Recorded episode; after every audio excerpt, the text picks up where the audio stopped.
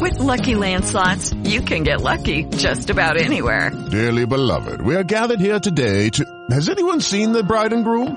Sorry, sorry, we're here. We were getting lucky in the limo and we lost track of time. No, Lucky Land Casino, with cash prizes that add up quicker than a guest registry. In that case, I pronounce you lucky. Play for free at LuckyLandSlots.com. Daily bonuses are waiting. No purchase necessary. Void where prohibited by law. 18 plus. Terms and conditions apply. See website for details. With Lucky Land Slots, you can get lucky just about anywhere. This is your captain speaking. Uh, we've got clear runway and the weather's fine, but we're just going to circle up here a while and uh, get lucky. No, no, nothing like that. It's just these cash prizes add up quick. So I suggest you sit back, keep your tray table upright, and start getting lucky. Play for free at LuckyLandSlots.com. Are you feeling lucky? No purchase necessary. Void where prohibited by law. 18 plus terms and conditions apply. See website for details. Ràdio Marca és l'emoció. Ràdio Marca. Estàs d'acord amb l'opinió dels nostres locutors? Escriu el que penses a radiomarcabarcelona.com Perquè la teva veu també ens interessa. perquè la teva opinió és important. Fes-te sentir a radiomarcabarcelona.com La web de la ràdio dels esports.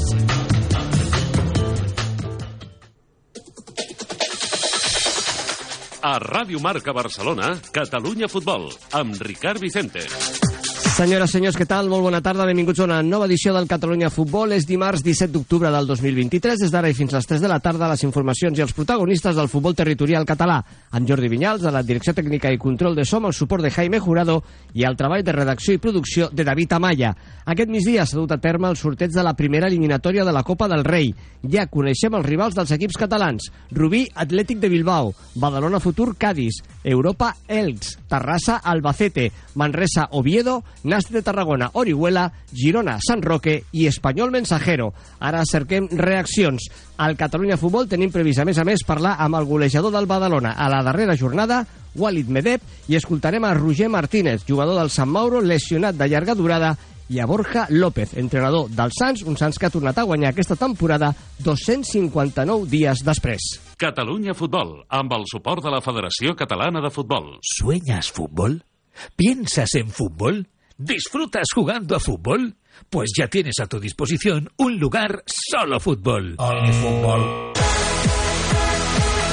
Decathlon. Ven, visítanos y equípate con todo lo que necesites. Prueba nuestras botas CLR y marca diferencias.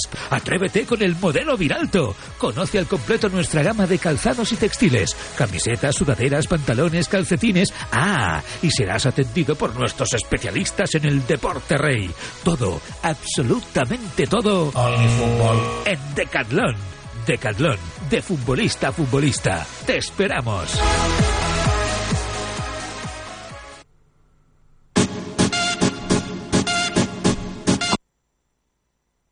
Que ya no me quiere y que necesita buscar su paz interior. Pero que Qualitat del futbol territorial català perquè molts equips de la nostra federació estaven immersos en el sorteig d'aquesta primera ronda, d'aquesta eliminatòria de la competició. Evidentment, molts dels ulls estaven posats amb el Rubí, l'equip més modest dels catalans que hi participava en el sorteig, i sabedor de que li havia de tocar un equip de primera divisió, doncs, tothom pendent. Doncs el Rubí aparellat amb l'Atlètic Club de Bilbao. Tenim comunicació amb el de... El deporte. Bona tarda. Bona tarda, Ricard, què tal? Què tal, com estàs? Pues, una il·lusió tremenda, de veritat. Molt bé. No, no sé si jugarà Unai Simón eh, de, de titular, no sé el que farà evidentment Valverde amb l'alineació, però ja vas preparant les botes, Sergi? Sí, sí, sí, ja toca afinar perquè de moment no he començat massa bé aquest any, així que toca afinar una mica més. Molt bé. Escolta, havíeu parlat al vestidor de- d'algun equip que us agradés més que un altre o us era igual? Bueno, els típics, potser un Betis. De Radio Marca.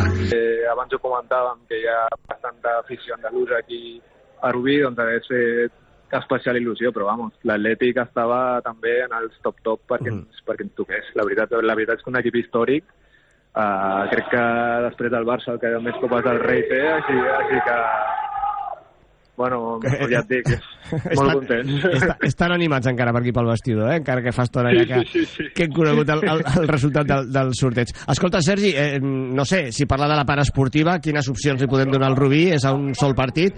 És veritat que probablement a l'Atlètic de Bilbao no vingui amb l'equip titular, eh, penso. Segurament. Mm, No sé, però eh, hi ha alguna sorpresa han tingut, eh? Per tant, s'ha de prendre amb Sí. il·lusió i a intentar apurar al màxim, no? no el Rubí no té Sí. res a perdre. No, no, i a part que, el, que l'Atlètic sàpiga que aquí a Can Rosés portem 20 partits sense perdre. Vull dir que fàcils no, no els hi serà guanyar aquí. Mm. Hi havia el tema de l'eliminació, en fi, ara esperarem, evidentment, eh, ja ens arribarà el dia, l'hora en què la televisió fixarà el partit d'aquell duel que arribarà, recordem, el 31 d'octubre, 1 de novembre o 2 de, de novembre. El que sí està clar és que s'ha d'omplir Can Rosés si el partit s'acaba jugant Sí. en aquest estadi, eh, Sergi? Totalment, totalment. En principi té pinta de que sí que jugarem a Can Rosés, ja l'Ajuntament està fent cosetes al camp, així que esperem que finalment es pugui, es pugui celebrar aquí el partit. Mm. Escolta, i d'aquí al partit, això us pot distreure molt a la Lliga, una il·lusió com aquesta que jugar davant de l'Atlètic de Bilbao? Bueno, al final jo crec que ens ha de concentrar encara més, perquè al final ens jugarem les garrofes en aquests dos partits de Lliga, crec que són abans de, del partit de Copa, doncs el que jugui millor és el que jugarà a la Copa. Vull dir, el, el míster en aquest sentit l'intentarem posar difícil. Mm. I escolta, per últim, fes memòria, quan ha sortit la boleta de l'Atlètic Club de Bilbao, el primer que t'ha vingut al cap, què ha estat? Eh, Germans Williams. Molt bé. Doncs eh, Sergi Monsó és davanter de la Unió Esportiva Rubí, un dia gran en el sorteig, el dia històric serà el dia del partit, aquesta primera eliminatòria de la Copa del Rei davant d'un primera divisió, un dels grans del futbol espanyol com és l'Atlètic Club de Bilbao. Sergi, gràcies per atendre'ns i una forta abraçada, sort. Gràcies a vosaltres, una abraçada. I anem amb més equips i catalans i rivals a la Copa del Rei. El Badalona Futur se les veurà amb el Cádiz, també eliminatòria a partit únic, eh, aquesta primera ronda. Tenim comunicació amb el jugador del Badalona Futur, el Sergio Cortés. Sergio, què tal? Molt bona tarda. Hola, bona tarda, què tal, Ricard? Molt bé. Com ha sentat el Cádiz, Sergio? Bueno, bé, contents. La veritat que contents, bé. Sabíem que, bueno, gràcies al premi obtingut a la Copa Red i classificar-nos cap a semifinals, tindríem un premi de jugar contra un primera divisió a Copa del Rei, i bueno, ens ha tocat el Cádiz, jugarem a casa, així que perfecte. Mm. Encarar el partit de la millor manera possible i, i intentar classificar-nos, per què no? No sé si hi havia alguna altra preferència, Sergio, en el vestidor del Badalona Futur. Bueno, sempre hi ha, sí que és cert que hi ha equips amb, pues, més, més golosos, no? com podia ser pues, la Real Societat, el Betis, el Sevilla, però bueno, el vestuari eh, s'ho ha pres bé i bueno, amb moltes ganes, la veritat. Escolta, serà una eliminatòria en camp neutral? Per allò que... Entenc que jugareu a Vic, no, Sergio, el partit, també? Sí, sí, sí, en principi jugarem a Vic. Bueno, jugarem a casa. Nosaltres ens sentim còmodes allà, ja estem fets a les dimensions del camp, eh, bueno, hem format un grupet allà maco d'afició, i amb les famílies i tot, doncs esperem que, que, bueno, que al ser el Cádiz i ser un equip amb més solera de primera divisió eh, atraiguem a més gent i, i vingui més gent al, al municipal de Vic. Favorit al Cádiz de sortida o, o no? Bueno, és un...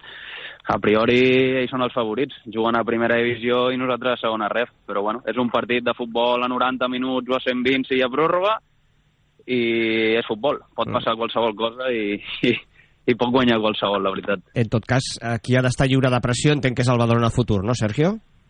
Sí, sí, sí, nosaltres no, no tenim cap tipus de pressió. Òbviament sortirem a guanyar el partit, però els que tenen tota la pressió i en aquest cas sí que han eliminats el problema el tenen ells. Mm. Nosaltres, ja t'he dit, per nosaltres és un premi i sortirem a guanyar el partit. Posa't amb el lloc de Sergio González, eh? un altre Sergio, que és l'entrenador del Cádiz, eh, ha de fer la convocatòria per anar cap a Vic i jugar contra el Badalona Futur, equip ben classificat a la segona ref. Eh, què fa? Eh, Convoca els teòricament titulars o, o intenta fer rotacions en un partit així? Bueno, no ho sé. Jo imagino que ells estan centrats sobretot en la Lliga. Eh, en una primera fase de Copa del Rei, doncs jo imagino que, que farà rotacions. La veritat que, que, bueno, que, que faci el que ells creguin convenient. Eh, nosaltres realitzarem el nostre partit i, com t'he dit abans, Ricard, doncs, eh, per què no anirem a, a passar l'eliminatòria. Mm, no sé aquell que pots comentar amb els companys de vestidor perquè tu ja has tingut experiències d'aquest tipus. Amb l'Ebro vas fer una eliminatòria amb el València i amb el Llagostera amb l'Espanyol. Eh, no sé si amb els companys que, que es veuran davant d'un primera per primer cop, doncs algun consell del Sergio eh, Cortés els hi pot anar bé. Sí, bueno, eh, sobretot el que hem dit per al grup de, del WhatsApp. Avui teníem festa i no ens hem reunit, disfrutar-ho perquè al final la nostra carrera a aquestes categories, doncs, bueno, és una carrera curta i premis com aquests de jugar contra equips de primera divisió doncs passa pocs cops. Llavors intentar aprofitar al màxim l'experiència, gaudir al màxim i ja t'he dit, eh, és un partit de futbol, pot guanyar qualsevol i nosaltres sortirem, sortirem a parar el partit. Badalona Futur, Cádiz, una altra de les eliminatòries d'aquesta primera ronda. Sergio Cortés, jugador del Badalona Futur. Sergio, gràcies per atendre'ns i molta sort. Bona tarda. Molta, moltes gràcies, Ricard. Bona tarda. I vinga, del Badalona Futur Cádiz a una altra eliminatòria, l'Europa s'enfrontarà al Elx, un altre dels històrics del futbol espanyol que milita a la segona divisió A, és un equip, això sí, de la LFP, de la Liga de Futbol Professional. Ens està escoltant un altre Sergi, avui va de Sergi, és el nostre programa, és el Sergi Pasteix, jugador del conjunt gracienc. Sergi, què tal? Molt bona tarda. Molt bona tarda, Ricard. Europa Elx, primera reacció. Eh, Sergi, què et sembla? Doncs bé, bé, molt contents, molt contents de poder enfrontar-nos a un rival com l'Elx, un equip de lliga professional de segona divisió, que fins fa poc estava també a primera, i la veritat que molt contents. Mm, assequible, esportivament parlant? Home, no, assequible és, és una paraula molt, molt, molt difícil, no? Al final és un equip professional que segur que vindrà aquí a passar l'eliminatòria, però bueno, ens hi posarem difícil segur, esperem i de gaudir de l'experiència i, i lluitar al màxim per intentar passar la ronda, està clar. Uh -huh. eh, bé, aquest tipus d'eliminatòries que s'ha partit únic i a camp del, teòricament, rival més dèbil, més d'una sorpresa hem vist a la història del futbol. Doncs sí, i tant, i tant. I nosaltres fa un parell de temporades hem jugat amb la Morevieta aquí a casa, també de segona divisió, i ens van guanyar 1-0, però vam tenir alguna ocasió per empatar al final i forçar la pròrroga. Així que, bueno, crec que estarà més igualat que les categories eh, de diferència que hi ha. El que sí que podem endivinar, tal i com està l'afició amb vosaltres aquesta temporada, és que no hi caurà ni una agulla al Nou Sardenya. Doncs no, això segur que, segur que estarà ple el camp. L'afició des d'allà fa uns anys eh, ens està donant molt de suport i estic segur que el dia de l'Elx aquí a casa a la Copa doncs serà un partit amb el camp a tope amb un partit així d'il·lusionant, Sergi, eh, però amb dos partits encara de Lliga per disputar, que diumenge ni més ni menys que davant del, de l'Hèrcules, un altre equip de, de la Cana a la Lliga, no sé, eh, pot, pot distreure una mica o no? No, al final sí que és veritat que ara tenim un calendari una mica tapaït, perquè eh, tenim dos partits de Lliga, com comentaves, i la Copa del Rei, però bueno, nosaltres centrats en el pròxim partit, i anar fent. Eh, sí que és veritat que la Copa al final il·lusiona i és un partit que tens ja marcat, però, però bueno, anem partit de partit i sabem que l'important és, és el partit següent que tinguem. T'hem perdut un momentet, eh, Sergi, però crec que també et referies a la Copa Catalunya que disputareu demà, no? El calendari atapeït amb l'Olot.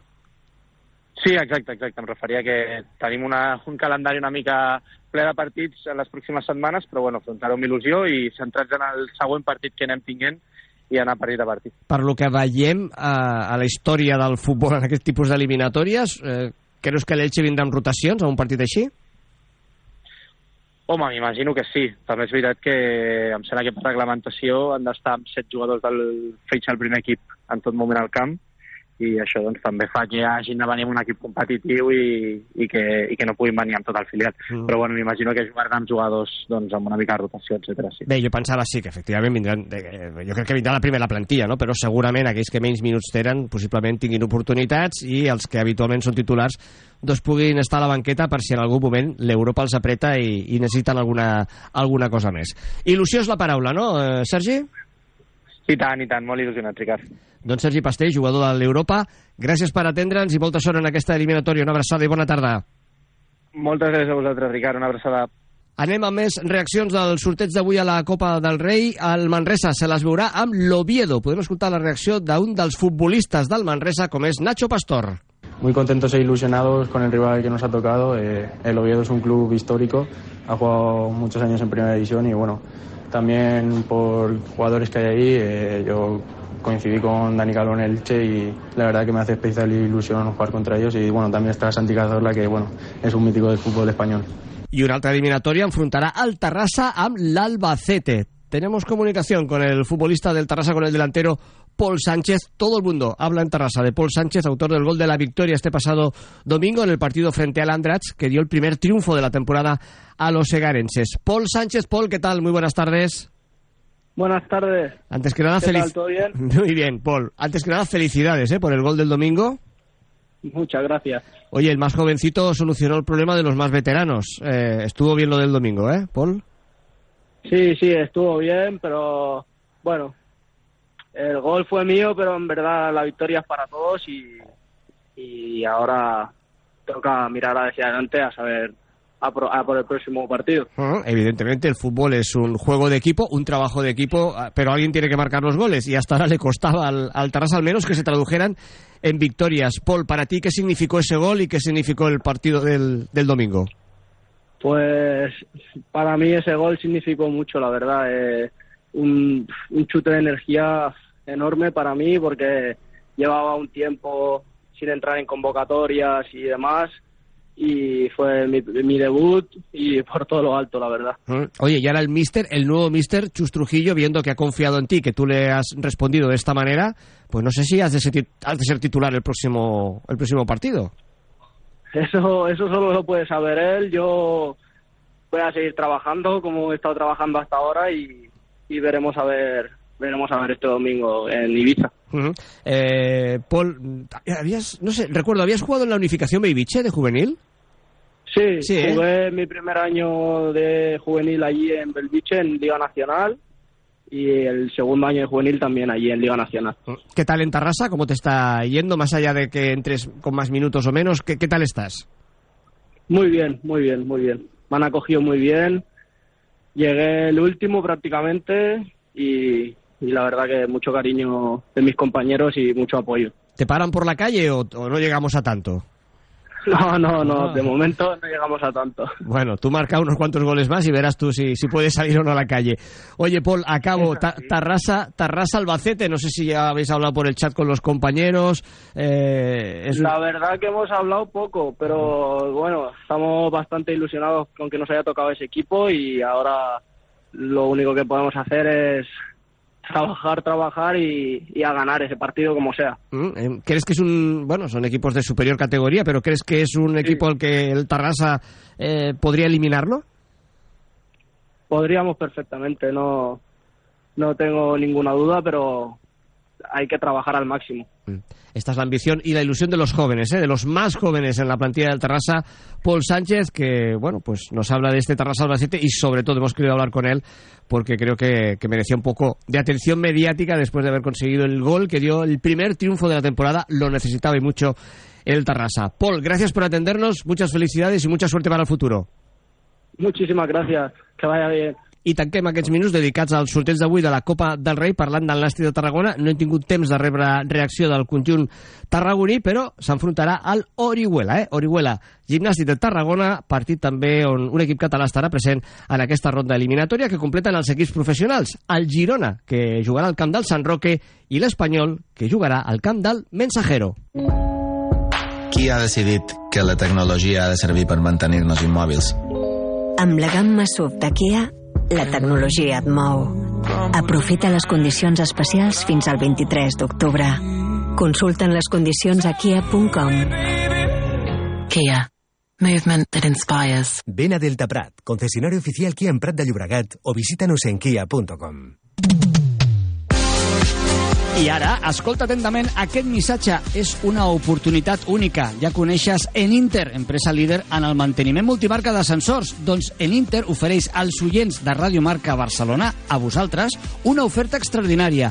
Sis mesos gratuïts en el manteniment del vostre ascensor. No ho veus clar? Doncs ho revisem al bar. I t'ho repetim.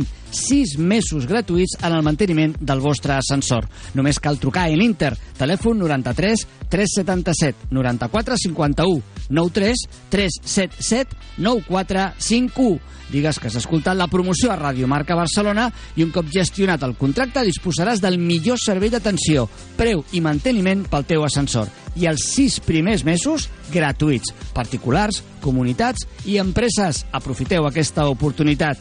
En Inter, pugeu? La Fundación Esportiva Grama empieza una nueva temporada. Nuevos retos y proyectos que la lleven a alcanzar sus metas sociales a través del deporte. Queremos continuar nuestra labor y por eso te necesitamos. Integración de los recién llegados con 36 nacionalidades en el club. Integración de la mujer en el mundo del fútbol. Creación del equipo de fútbol inclusivo para niños y adultos con discapacidades físicas o intelectuales. Inserción laboral para personas que cumplen medidas penales. Karate solidario y participación en múltiples actos de ayuda humanitaria. Sin ti, Nada de esto sería posible. Más de 600 niños y niñas jugando a fútbol en el Municipal de Santa Coloma con nuestro primer equipo en Tercera Federación. Siente los colores de la Fundación Esportiva Grama. Hazte socio. Te esperamos. Entra en fegrama.cat o llama al teléfono 93 007 1466. Fundación Esportiva Grama. Vestidos de azul, jugamos a fútbol por una Santa Coloma mejor. Seguim endavant. Al Catalunya Futbol d'avui anem a parlar de gols, gols que va anotar el nostre proper protagonista a la sintonia del nostre programa. Badalona 2, Prat 0, a l'última jornada de la tercera federació. Els dos gols del Badalona anotats pel seu davanter, eh, Walid eh, Medeb, goles importantes porque además el Badalona solo lleva tres esta temporada, es decir, que él ha marcado ya más de la mitad de los goles de su equipo. Está en línea Walid. Walid, ¿qué tal? Muy buenas tardes. Hola, buenas tardes, ¿qué tal? ¿Qué tal? ¿Cómo estás? Bien, muy bien. Bueno, eh, oye, casi es un milagro que marquéis goles y, y dos en un partido, Walid. Bueno, hemos empezado, la verdad, un poco flojos de cara a portería, pero eh, estoy, estoy seguro de que eso va a cambiar y a partir de ahora van a caer muchos más. ¿Mm? ¿Qué tuvo de especial este domingo que estuviste tan afortunado? Bueno, no, yo creo que es una recompensa todo el trabajo. Al final, un delantero su trabajo es meter goles y, y cuando entran, pues te sienta bien. Mm, No sé cómo estabais viviendo este principio de temporada, si estabais preocupados, porque realmente no sé. Se, eh, se comenta que, que realmente jugáis bien, sois fluidos en ataque, llegáis al área contraria, pero claro, en- aún siguen siendo pocos, ¿no? En seis partidos, solo tres goles. No sé si esa preocupación la tenéis. Y eso genera ansiedad, no sé, y más, eh, más problema de cara a poder eh, intentar anotar goles, Walid.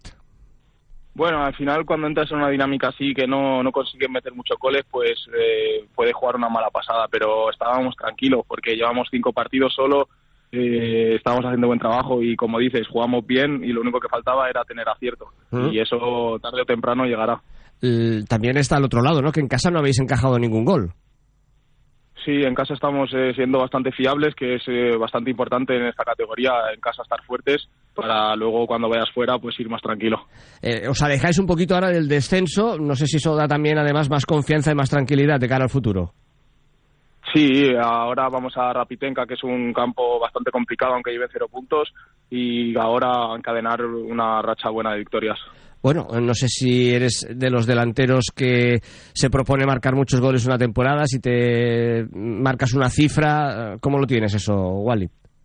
Bueno, eh, una cifra no me marco, o sea, siempre intento, en cada partido siempre intento marcar gol y siempre ser el, el máximo ganador de, de donde esté. ¿Mm? Eh, eso está bien. Venías, habías estado en el Cornellá Juvenil, ¿no? También, si no recuerdo mal. Sí, estuve los tres años de juvenil allí. Bueno, ahora eres joven, estás aquí con el Badalona, un Badalona que, en fin, con todo lo que ha pasado este verano le ha costado un poco arrancar, sois mucha gente nueva, supongo. ¿Cómo estás viendo la, categoría, Walid? Eh, bien, muy bien. O sea, el año pasado ya estuvimos, eh, estuve con Santi también en la misma categoría y, y bien. Ahora tenemos una plantilla más con más experiencia y con bastante calidad y bastante nivel que creo que lo haremos bastante bien este año. Oye, eh, decías, el próximo partido visitáis a la Rapitenca, que no ha conseguido todavía ningún punto, ya han cambiado de entrenador. No sé si eso os convierte en favoritos en ese partido o también reconocías que va a ser un desplazamiento difícil. Sí, yo creo que estos partidos son los que son los más peligrosos. Al final, un equipo que está necesitado de puntos, que no ha ganado aún y vas a su campo con nuevo entrenador, como has dicho, es un partido muy difícil que hay que ir con los papeles en regla si quieres sacar algo. Pues vamos a ver qué sucede el próximo fin de semana. De momento, los dos goles de Walid que han dado tranquilidad al Badalona y seguro que como él, como jugador y como delantero, pues ahora mismo está en, en un buen momento para intentar seguir con esta, con esta racha. Walid, muchísimas gracias por atendernos, suerte y un fuerte abrazo. Buenas tardes. Gracias a ti, Deu.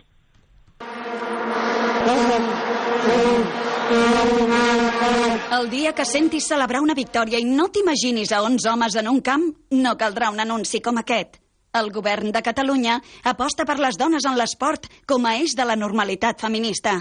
Generalitat de Catalunya. Més coses al Catalunya Futbol d'avui, lesions que ens acompanyen sempre al llarg de la temporada en el món del futbol territorial català. Una d'important, al Sant Mauro, amb el Roger Martínez, jugador lesionat, ha parlat el nostre company David Amaya. David, ¿qué tal? Buenas tardes. Buenas tardes, Ricard. La Unión Deportiva San Mauro, equipo del Grupo 2 de la Primera División Catalana, tiene al jugador Roger Martínez lesionado de gravedad desde la primera jornada de Liga, en la cual se enfrentaron al Club de Fútbol Igualada. Hace dos semanas se confirmó que el defensor tiene una rotura en el ligamento cruzado anterior de la rodilla derecha. El Cataluña Fútbol ha podido conversar con el futbolista sobre la gran pausa que marcarà esta lesión en su trajectòria futbolística. Bueno, eh, al principi sí que és una mica xoc perquè és la primera vegada que, que tenia una lesió d'aquest tipus i ara, bueno, anar fent entre l'ajuda de, dels pares, dels amics i dels especialistes d'això que em diuen que al final sóc jove, que tinc molt de recorregut encara i tal, pues, pues millor, millor. Una vez mostradas sus sensaciones, Roger recuerda a la perfección el momento exacto donde se produjo la fatídica lesión. Sí, sí, bueno, va ser una jugada que me la vaig tirar una mica per la banda, vaig arribar amb el, amb el defensor i bueno, em vaig creuar per davant, amb la mala sort de que a la pujar a la cama pues, me'n va anar. I ja està. El, en seguida vaig, vaig notar com, com un crec i que m'havia trencat. El próximo día 25 de octubre, el jugador igualadino visitará el hospital, donde recibirá un diagnóstico más preciso.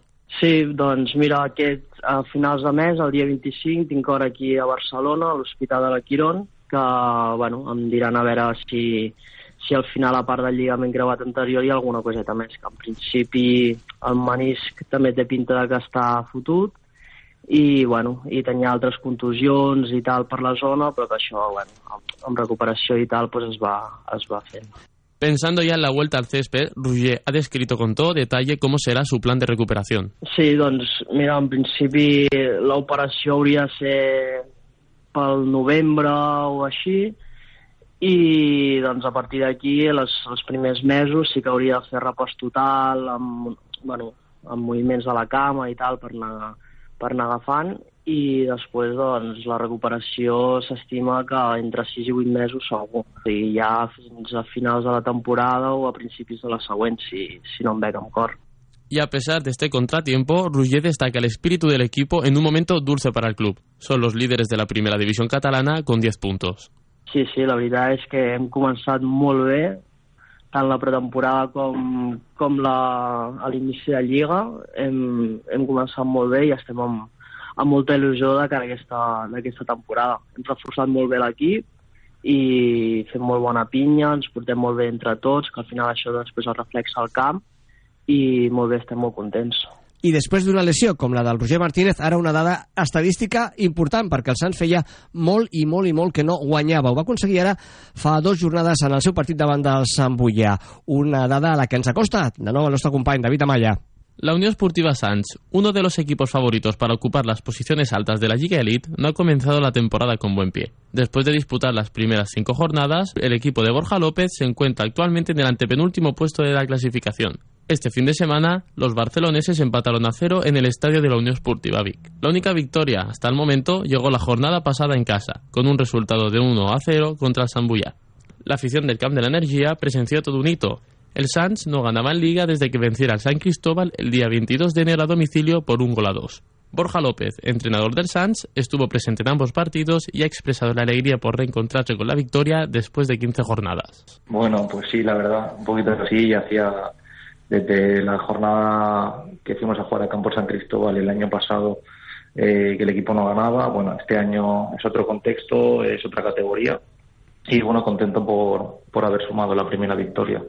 El técnico de Hospitalet ha explicado por qué tardó tanto tiempo en llegar a un nuevo triunfo. 259 días tuvieron que pasar para volver a sumar de tres. Bueno, el año pasado ya sabemos todos un poco todo lo que todo lo que pasó ya desde el inicio. Fue una temporada muy complicada y este año, pues bueno, al final eh, somos eh, 17 jugadores eh, nuevos. Eh, hay un proceso de adaptación. La pretemporada pues sigue un poco para ir ajustando piezas pero bueno, eh, luego la competición es otra cosa. Los dos primeros partidos dentro de que el equipo no estuvo mal, eh, no nos dio para, para puntuar.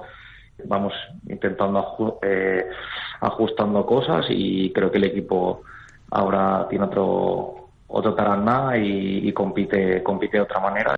Borja nos recordaba cómo se vivió este logro dentro del equipo. Bueno, ya el año pasado intentamos recordar pocas cosas porque la verdad que fue un año durísimo.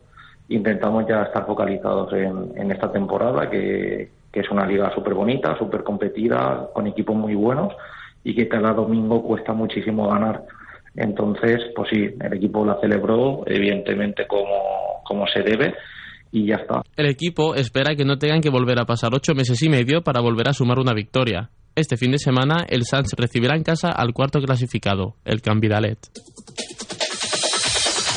Res més, fins aquí el Catalunya Futbol d'aquest dimarts, un programa que ha tingut molts minuts dedicats eh, al sorteig de la Copa del Rei, i és que ho valia, eh, perquè teníem a molts equips eh, catalans implicats en aquest eh, sorteig de la primera ronda, especial atenció cap al Rubí, no? el més modest de tots ells, que s'enfrontarà ara mateix a l'Atlètic Club de Bilbao, segons ha deparat aquest sorteig. Nosaltres ho hem de deixar aquí, tornarem demà dimecres de nou a dos quarts de tres amb més informacions i més protagonistes del futbol territorial català. Gràcies per l'atenció que ens heu dispensat, que acabeu de tenir un bon dimarts. Adéu-siau. Thank you.